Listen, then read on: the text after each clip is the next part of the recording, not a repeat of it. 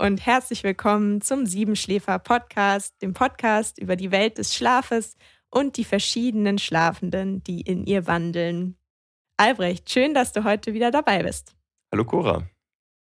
Ja, mein Name ist Cora Hähnel. Ich bin Schlafgeschichtenschreiberin für die Siebenschläfer-App und äh, dort habe ich auch Albrecht Forster, den Schlafexperten, kennengelernt, mit dem ich mich heute ähm, unterhalten darf. Heute soll es ja wieder um eine eigene schlafende Persönlichkeit gehen, die dir in deiner Zeit als Schlafforscher, als Schlafexperte begegnet ist. Wir sprechen hier regelmäßig über kuriose Fälle oder auch sehr normale Fälle, ähm, wo, wo wir finden, das sollte, das sollte die Öffentlichkeit hören, das sollten mehr Menschen mitbekommen, dass es solche Schläfertypen gibt. Und ähm, du hast mir ja schon ein paar Hinweise gegeben, worum es heute wohl gehen wird, nachdem wir letztes Mal über eine extreme Kurzschläferin gesprochen haben geht es heute, glaube ich, darum, was passiert, wenn man versucht, künstlich zu so einer Kurzschläferin, zu so einem Kurzschläfer zu werden. Ähm, wir sprechen über Frühaufsteher, über Späteinschläfer. Ähm, wir sprechen auch über den Tod auf dem Laufband. Ich bin ein bisschen aufgeregt tatsächlich und ähm, ja, bin total gespannt, was du uns heute zu erzählen hast. Ja, ich habe tatsächlich sogar direkt zwei Menschen mitgebracht. Ähm, einmal Dave Goldberg, und einmal Ranjan Das. Ähm, beides gestandene Manager. Das waren sie. Ich muss leider im äh, Imperfekt reden, in der Vergangenheit. Denn die beiden Menschen leben nicht mehr. Und, äh, und es sind, ja, beide Menschen sind ganz ähnlich, die ich, die ich mitgebracht habe. Und darum passen, passen sie eben halt ganz gut in unserem Podcast. Und wie hast du die beiden kennengelernt? Tatsächlich bin ich auf diese Geschichte aufmerksam gemacht worden von Ariana Huffington. Ariana Huffington ist eine fantastische Managerin, äh, ist ähm, die ehemalige Leiterin und Gründerin der Huffington Post, nach ihr genannt. Mhm. Also es ist eine Internetzeitung äh, gewesen, sehr erfolgreich. Und diese Dame hat mich auch sehr inspiriert, weil sie selber auch ein Schlafbuch geschrieben hat und nicht einfach so, weil sie sagte, Schlaf ist ein tolles Lifestyle-Thema, da setze ich mich mal drauf, sondern weil die auch ihr persönliches Schlaferlebnis hatte. Und zwar hatte sie auch einen Schlafunfall der ganz besonderen Art. Also die ist äh, an einem ganz normalen Dienstagmorgen ähm, mit voller Wucht ähm, auf ihre Computertastatur aufgeschlagen und hat sich äh, den Wangenknochen gebrochen. Also eingeschlafen ist sie. Genau, kollabiert wegen Übermüdung. Ach du Schreck. Ja, und das hat sie zum Nachdenken veranlasst, ähm, ob, denn, ob sie denn alles mit dem Schlaf richtig macht. Und hat ähm, dann auch in Folge, glaube ich, die Huffington Post äh, verkauft, hat dann jetzt auch eine Firma gegründet, ähm, die sich eben halt auch mit der Verbesserung von Schlaf für Manager beschäftigt und hat ein in Managerkreisen auch äh, doch beachtetes Buch geschrieben, The Sleep Revolution, wo sie eben halt mhm. über ja, das Problem des zu wenigen Schlafs in Managementkreisen äh, spricht äh, und was man, was das auslöst und was, was es machen könnte. Weil, also ein Satz, den ich von ihr auch sehr kernig finde und damals auch in meinem Buch reingeschrieben habe, ist, dass sie sagt, jede Entscheidung, die, also jede falsche Entscheidung, die ich getroffen habe, habe ich nach einer Nacht äh, gefällt, in der ich nicht gut geschlafen habe. Ja, man stellt die falschen Menschen ein, oh ja, wow. man heiratet die falschen Menschen. Ähm, ich weiß nicht, was sie da sagen wollte, wen sie damals geheiratet hat. Ich weiß es nicht. Aber ähm, das finde ich schon sehr spannend. Die, vor allem diese, diese falschen Entscheidungen, wo sie sagt, ähm, man ist dann so ausgebrannt und so dünnhäutig, dass man nicht mehr in der Lage ist, richtig zu entscheiden. Und sie hat mich damals, sie hat auch ein, sie hat viele Interviews zu dem Buch gegeben und ähm, sprach eben halt ähm, über Manager, die wahrscheinlich möglicherweise infolge von zu wenig oder falschem Schlaf gestorben sind. Und das hat mich hellhörig gemacht und habe dann erstmal recherchiert. Ähm, hat sie da Quatsch erzählt oder ähm, kann man hier wirklich, ist hier wirklich eine G Geschichte? Mhm. Also eine Managerin, die ein Buch schreibt über Manager, die zu wenig schlafen. Sie selbst schlief auch zu wenig vor diesem, vor diesem Buch selber.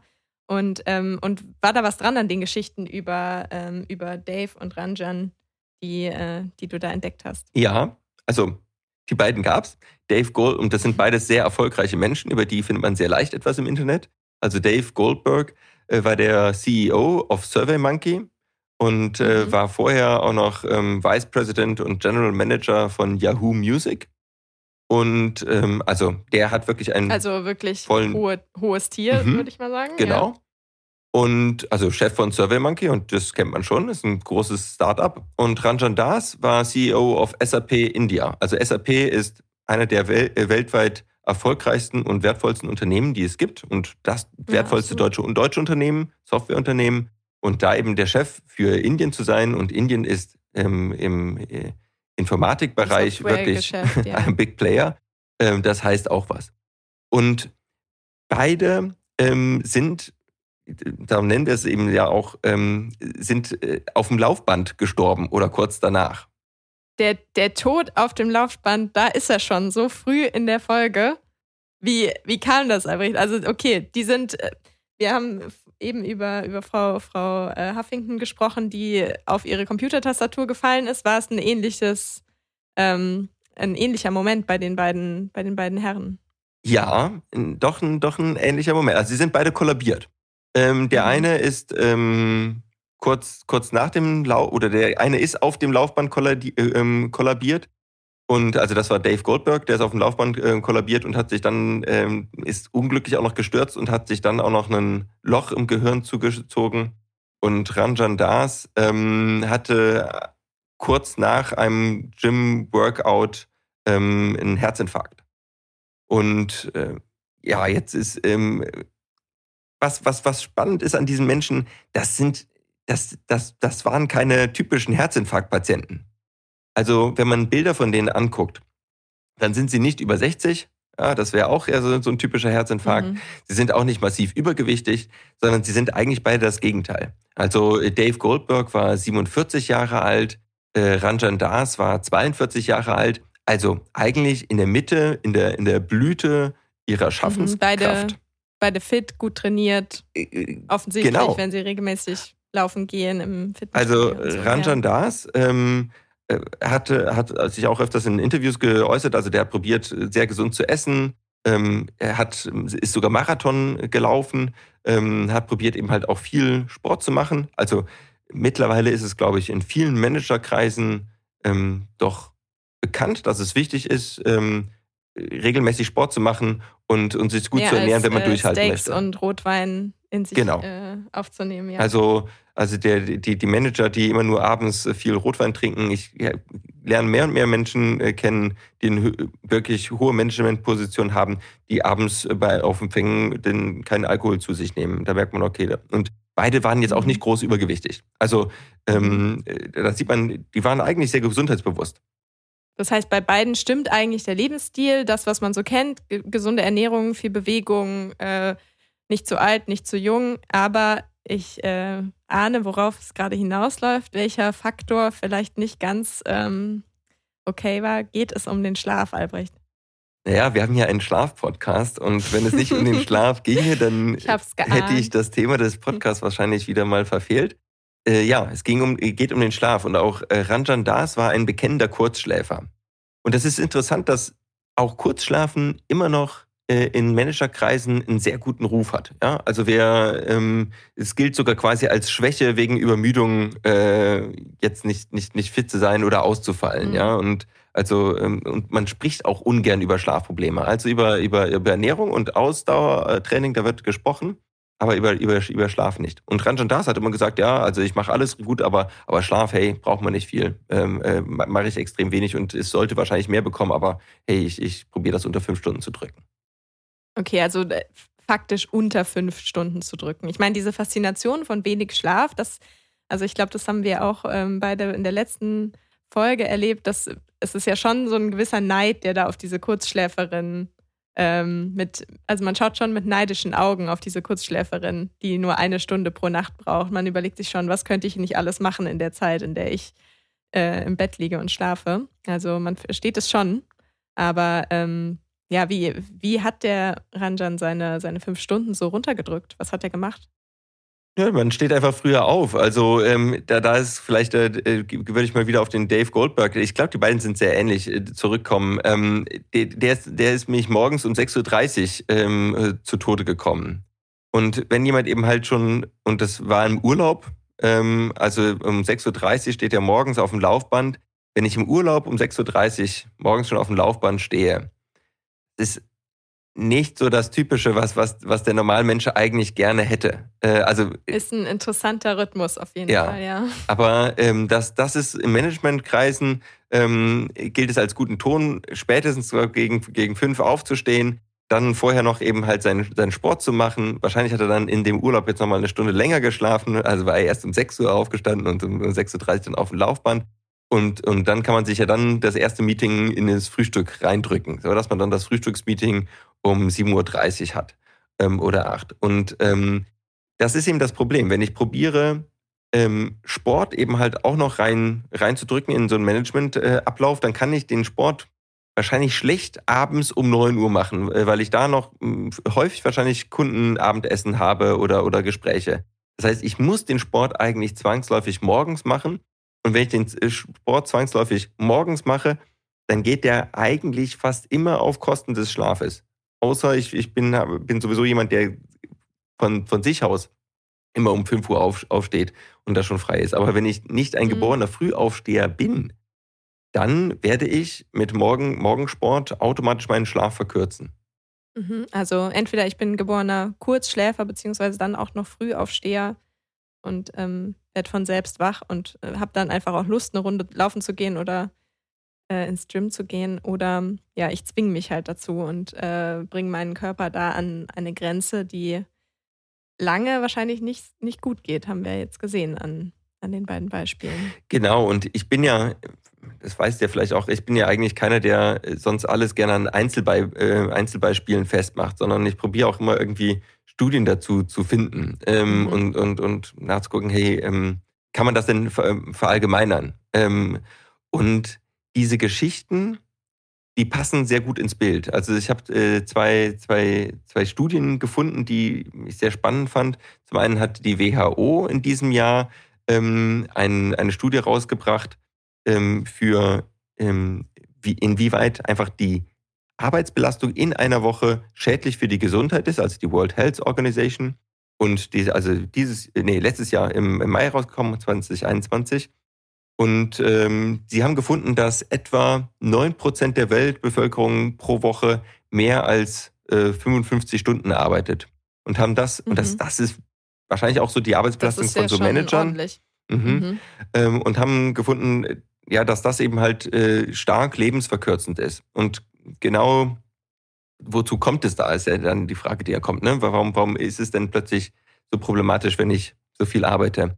Ähm, also zum einen aufgrund von Stress. Ja, wenn ich so viel arbeite, dann äh, ist das eigentlich un, unweigerlich auch ein Stressor für den, für den Körper, weil dann scheint ja auch sehr, sehr viel da, äh, Arbeit da zu sein. Ist mehr Zeit für mehr stressige Themen auf jeden Fall, ja. Und das führt nicht nur dazu, dass dann ein Stresshormon, also Cortisol, erhöht ist dauerhaft, sondern das führt eben halt auch zu erhöhtem Blutdruck und führt eben halt auch zu erhöhtem Cholesterin. Und diese, diese Kombi aus Bluthochdruck und erhöhtem Cholesterin, das ist die Grundlage für alle Herz-Kreislauf-Erkrankungen. Das Herz-Kreislauf-Erkrankung, da kann sich der normale Mensch eigentlich immer gar nichts vorstellen. Aber das ist eigentlich so eine der, der ganz großen äh, Mörder unserer, unserer, unserer Welt. Ja. Das heißt, da fällt dann auch sowas wie ein, wie ein Herzinfarkt runter und ähm ja, da fallen zum einen Arteriosklerose drunter, also die Gefäßverkalkung. Ja, da äh, mhm. lagert sich kein Kalk ab in dem Sinne, sondern eben halt äh, Fett äh, verklumpt mit Protein irgendwie.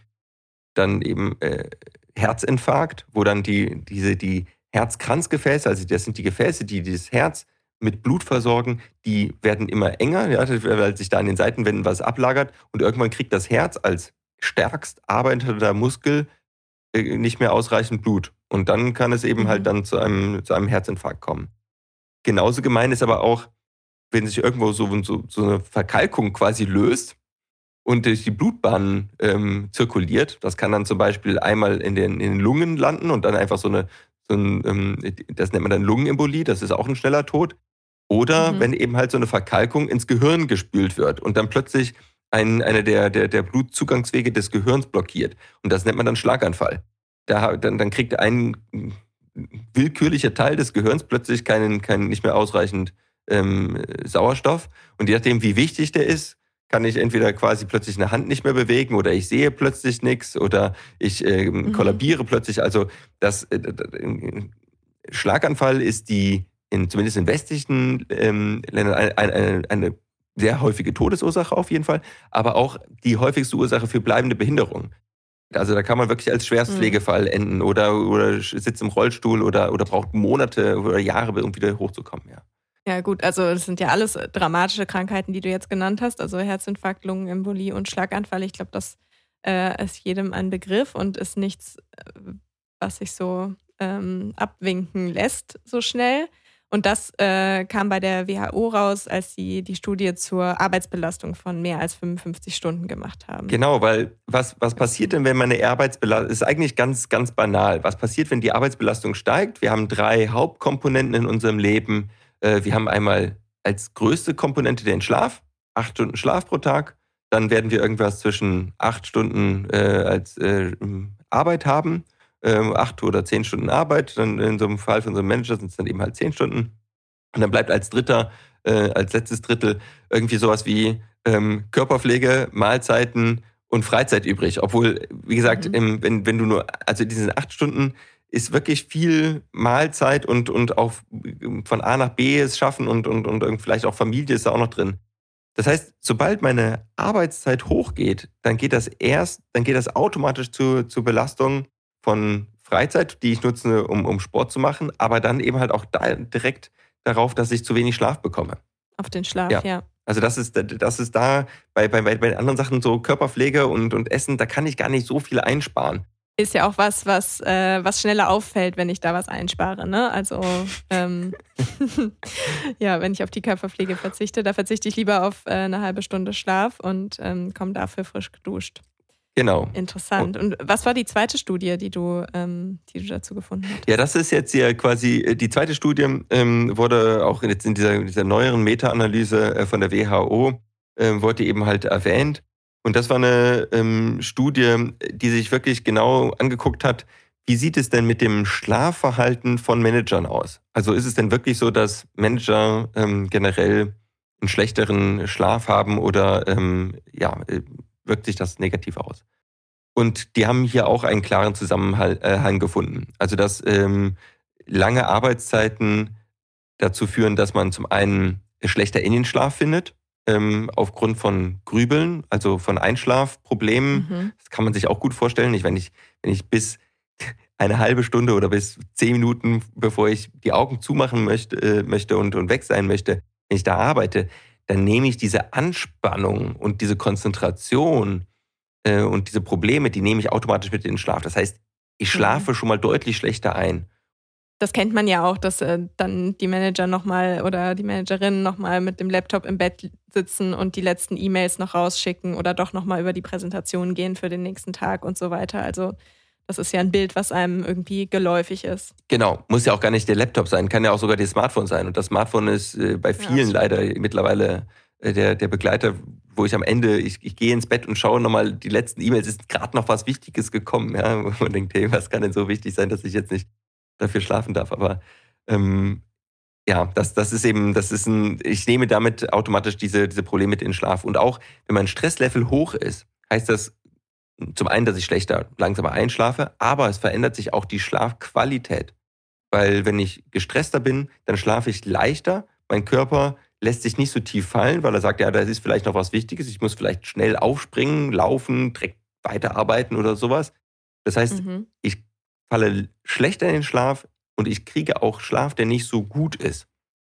Und das äh, die, die, der Schlaf ist extrem wichtig, auch für unser Herz-Kreislauf-System. Und so schließt sich jetzt der ganze. Okay, also alles verstärkt sich miteinander. Ja. ja. Denn der Schlaf ist zentral für die Zuckerregulation. Also im Schlaf wird, äh, wird eingestellt, dass, dass, ähm, dass unser Insulinstoffwechsel ins, ins Gleichgewicht kommt. Und wenn wir, wenn wir, wenn der kaputt ist, dann äh, werden wir zum einen zum Diabetiker, zum anderen ähm, äh, wird es so sein, dass wir übergewichtiger werden. Und Übergewicht führt auch zu äh, Herz-Kreislauf-Problemen.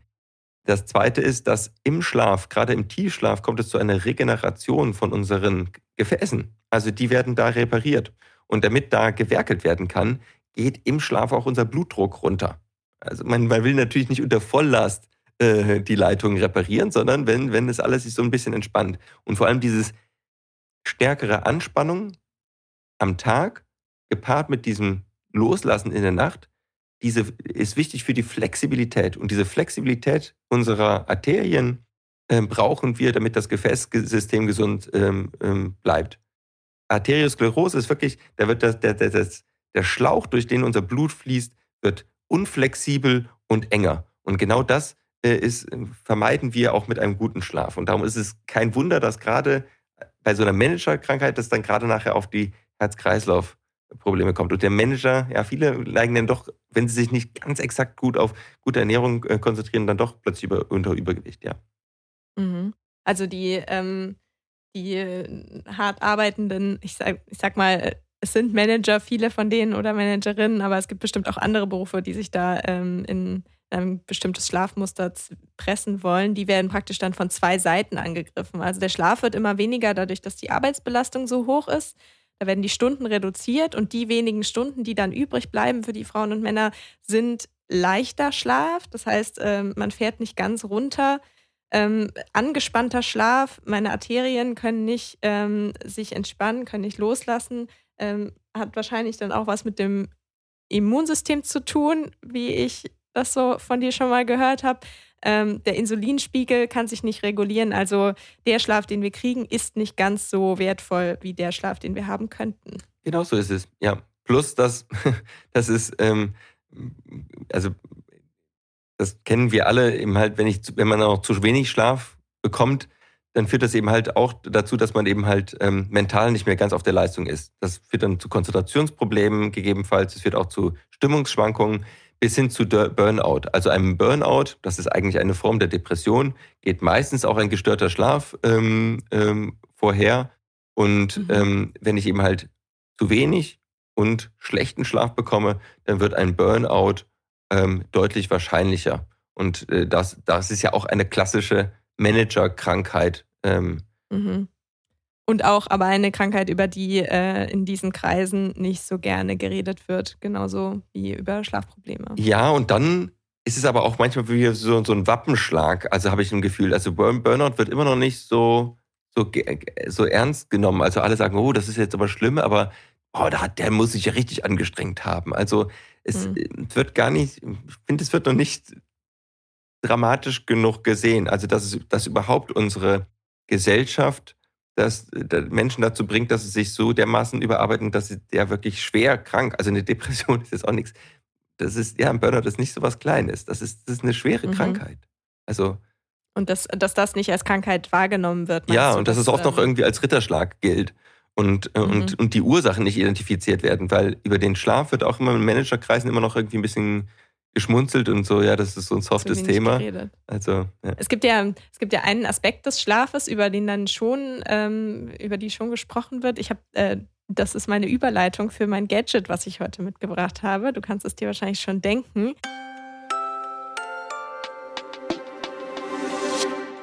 Ich selber habe eine solche Uhr, die man am Handgelenk tragen kann, eine Smartwatch. Also man kann sehr viele Uhren am Handgelenk tragen, aber die Smartwatch kann dabei noch mehr als nur die Zeit ansagen. Und zwar kann die auch meinen Schlaf messen oder gibt es zumindest an, dass sie es kann. Und das ist ja auch so ein Gadget, was ein typisches ähm, in der Leistungsgesellschaft, in dem ich messe alles. Ich äh, tracke meine Kalorien, ich tracke meine Schritte, ich ähm, tracke meinen Schlaf und überprüfe, wie viele Stunden habe ich geschlafen, wie viele Minuten hatte ich Tiefschlaf, Leichtschlaf, REM-Schlaf. Ich hatte jetzt hier zum Beispiel in der letzten Nacht 32 Minuten Tiefschlaf, Albrecht. Mhm. Da war ich irgendwie alarmiert. Ich habe mir gedacht, das sollte eigentlich mehr sein. Und dann bekomme ich hier von meiner Uhr, das kann man jetzt natürlich im Podcast nicht zeigen, aber du siehst es ausgespielt, ein schönes Diagramm, wo meine Phasen abgebildet sind. Also wie habe ich wann geschlafen, wann kam der REM, wann kam der Tief, wann kam der Leichtschlaf. Ähm, was ist davon zu halten? Kann sowas helfen, in den wenigen Stunden, in denen ich Schlaf bekomme als Managerin, den Schlaf zu bekommen, der, der mir gut tut? Jein. also, hm. was es auf jeden Fall helfen kann, ist vielleicht ein Bewusstsein schaffen. Ähm, also es kann ein Bewusstsein dafür schaffen, dass ich mir, dass ich irgendwann lerne oder äh, herausfinde, so viel Schlaf brauche ich quasi. ob wir dafür eine Uhr brauchen, ist die Frage, aber ähm, die, die, mit, mit, die Uhr macht, führt mir vielleicht äh, bewusst vor, bewusster vor Augen, ähm, dass, dass ich doch nicht so viel Schlaf, beko äh, Schlaf bekomme, also dass ich doch und nicht so regelmäßig in meinen Schlafzeiten bin, wie viele Menschen es glauben. Das Interessante ist, dass generell Menschen, die gute Schläfer sind, also die, die vermeintlich gut schlafen, die überschätzen ihre Schlafmenge tendenziell. Also auch ich. Also ich, über, ich bin jemand, der gnadenlos seine Schlafmenge überschätzt. Also wenn mich jemand fragen würde, Albrecht, wie viel schläfst du? Dann würde ich sagen zwischen siebeneinhalb und acht Stunden. Und wenn ich das aber quasi minutiös mittracken lasse durch so einen äh, Aktivitätssensor ähm, oder so eine Smartwatch, dann kommt die so auf sieben Stunden, die ich jede Nacht bekomme. Oder ähm, weil, weil die ein bisschen genauer ist, wann ich wirklich eingeschlafen bin und wann ich auch mhm. tatsächlich aufgewacht bin. Und, ähm, also dafür kann man denen dann schon vertrauen. Also genau. zum Einschlaf- und Aufwachzeitpunkt, das, äh, das meinst du ist relativ akkurat bei solchen Geräten. Genau. Das würden wir tatsächlich aber auch in ähnlicher Akkuratheit oder, ähm, hinbekommen mit einem selbstgeführten Schlaftagebuch. Also wenn ich jetzt selber einfach jeden Abend vorm Einschlafen diese Zeit mir aufschreibe und mir auch genau aufschreibe, wann ich am Morgen aufgestanden bin, dann bin ich in etwa so genau wie meine Smartwatch. Also viel mhm. genauer kommt die nicht hin, aber wir haben sonst immer ein viel positiveres Bild von unserem Schlaf, ähm, dass wir denken, wir kriegen mehr. Wenn wir nicht an, an Insomnie, also an, an Schlafproblemen leiden, dann sind die Leute kritischer mit ihrem Schlaf und dann unterschätzen sie, ähm, wie viel Schlaf sie bekommen haben. Ja, dann denken sie, sie hätten nur vier Stunden bekommen, obwohl sie tatsächlich, wenn man objektiv misst, fünf oder sechs bekommen haben. Mhm. Und das heißt, ähm, wenn jetzt so eine, eine hart arbeitende Managerin, ein hart arbeitender Manager äh, so, so ein Gerät nutzt, kann das dann vielleicht helfen zu dokumentieren, okay, hör mal jetzt, du hast die letzten vier Nächte jeweils unter vier Stunden geschlafen. Ähm, vielleicht sieht auch das Diagramm, auch wenn man da nicht ganz so Vertrauen drauf kann, so wie ich das äh, in der Vergangenheit verstanden habe, ähm, nicht so gut aus. Meinst du, das, das kann Auswirkungen haben oder ist das eher eine Spielerei? Genau, jetzt kommen wir nämlich zu den negativen Seiten. Also zum einen ähm, kann das auch wiederum einen Druck aufbauen bei Menschen. Also da muss ich mhm. ja nochmal performen. Die letzte Zeit, die letzte Zeit unseres Tages, wo wir absolut Non-Performer sind. Also Schlaf, ich kann nicht im Schlaf performen. Also da gibt es keine. Oh doch, ich habe hier ein Diagramm. ja, da gibt es. Das beweist ja, also ja. Ähm, Genau. Äh, ja, absolut. Vor allem, wenn dir jetzt das Diagramm machen. sagt, hey, du hast zu wenig Tiefschlaf oder du hast zu viel REM oder was auch immer. Was machst du da? Ja, also nimmst du dir jetzt vor, für die nächste Nacht mehr Tiefschlaf zu haben und dieses, also das, man kann sich nicht vornehmen, tiefer zu schlafen. Man kann natürlich mhm. Verhaltensweisen annehmen, zum Beispiel, dass man Puffer einbaut vor dem Schlaf oder vor dem Schlaf sogar eine Stunde lang alle elektronischen Geräte wegschiebt, das wird zwangsläufig dazu führen, dass dein Schlaf tiefer wird und du mehr Tiefschlaf hast. Also wäre schon eine Möglichkeit. Aber diese Verhaltensweisen, kann, ich kann mir nicht vornehmen, direkt, ich will mehr Tiefschlaf haben, sondern ich kann, so oder so sollte ich diese Verhaltensweisen annehmen. So. Und dann kommen wir vielleicht nochmal zu diesen netten Diagrammen, die einem ausgegeben werden. Ähm, das ist nah an der Kaffeesatzleserei. Ähm, und warum kann ich das so banal äh, sagen? Ähm, Schlafphasen werden bestimmt durch unsere Gehirnwellen.